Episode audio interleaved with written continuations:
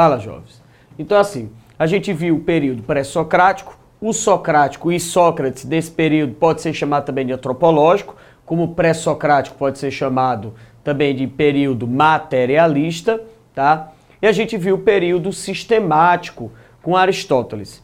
Aristóteles, ele não só vai ser o grande percussor do período sistemático, criando os campos das ciências, tá? Ciências produtivas, contemplativas, tá? E colocando a filosofia definitivamente na pré-ciência de todas as ciências, mas também ele é o tutor de um dos grandes influências que nós vamos ter no período posterior ao período sistemático, que é o período helenístico.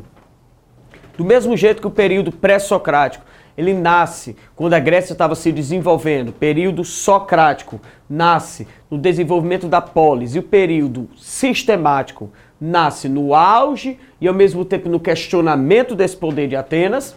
O período helenístico ele tem a ver com a ocupação de Atenas por parte de Alexandre Magno, Alexandre o Grande ou Alexandre da Macedônia.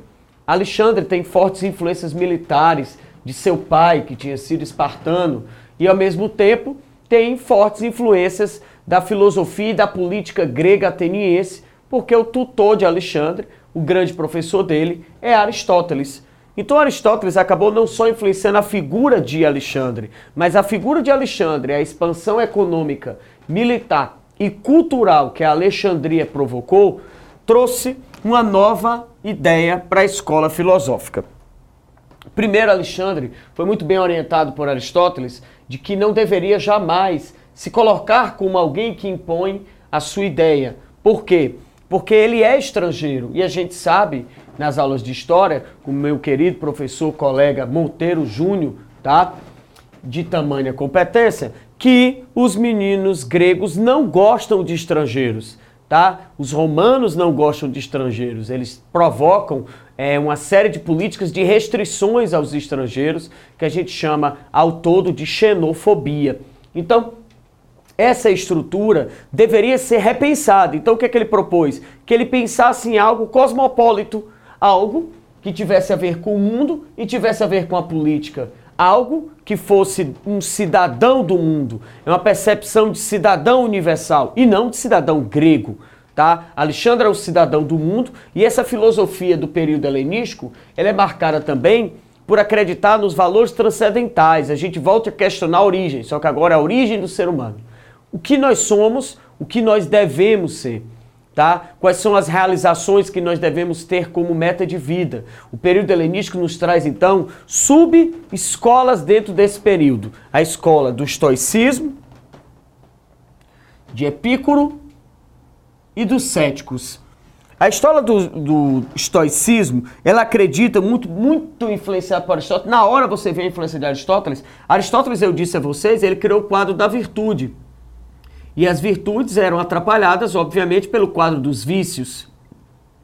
Então, os estoicos acreditam que o único bem que existe é você ser reto, é se manter à vontade, a vontade do, da virtude, se colocar como sua grande orientadora, porque o vício é que vai levar você à diminuição da condição de ser humano.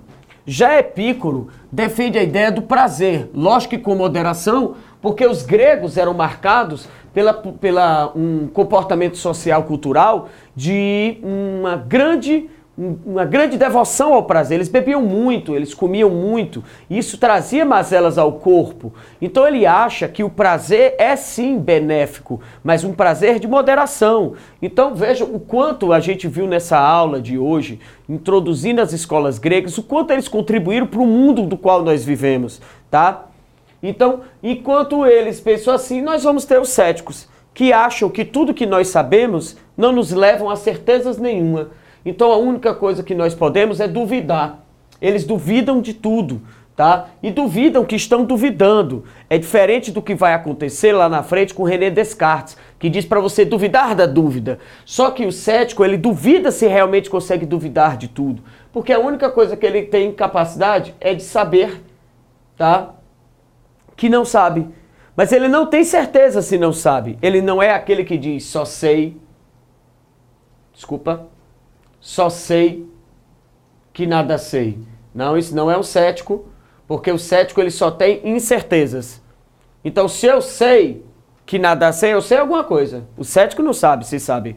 Tá? Paulão tá olhando para mim com aquela cara de onde é que este homem tá tirando isso. Não fui eu, Paulão, quem inventou isso, não. Você vai criticar os céticos lá na Grécia Antiga, tá o Paulão na máquina do tempo, tá certo? Para ir lá resolver esse problema, tá certo? Ao mesmo tempo, você tem uma influência que vai ser muito forte na Idade Média, tá? Resgatada, porque na Idade Média você vai ter as cruzadas, elas vão reabrir as rotas comerciais e o contato com o mundo árabe. E o mundo árabe guardou muitas dessas obras da filosofia grega. Então Platão volta repaginado, por isso o neoplatonismo, onde ele diz que não existe o mal. Na verdade, a ideia de mal é porque existe a imperfeição. E só é perfeito aquilo que está no mundo da ideia. Então o perfeito nem sempre é compreendido, ele serve para ser contemplado, admirado. Beleza? Tranquilo? Valeu, jovens!